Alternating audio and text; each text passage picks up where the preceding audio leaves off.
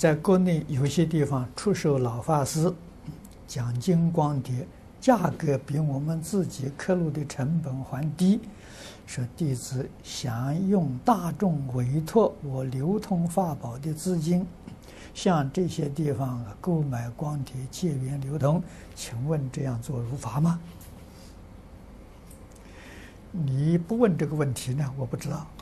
你问这个问题，他刻录的，呃。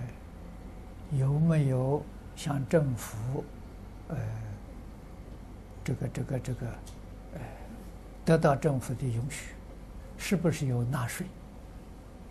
啊，如果说是，呃，没有中这个政府给的这个好像这个批文执照，啊，又没有纳税呀，那这就是犯法，哎。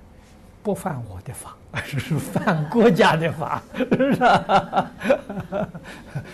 我们的东西没有版权，所以不犯法，啊，所以这个这一点我们要注意到啊。佛教徒最重要的守法，啊，这比什么都重要。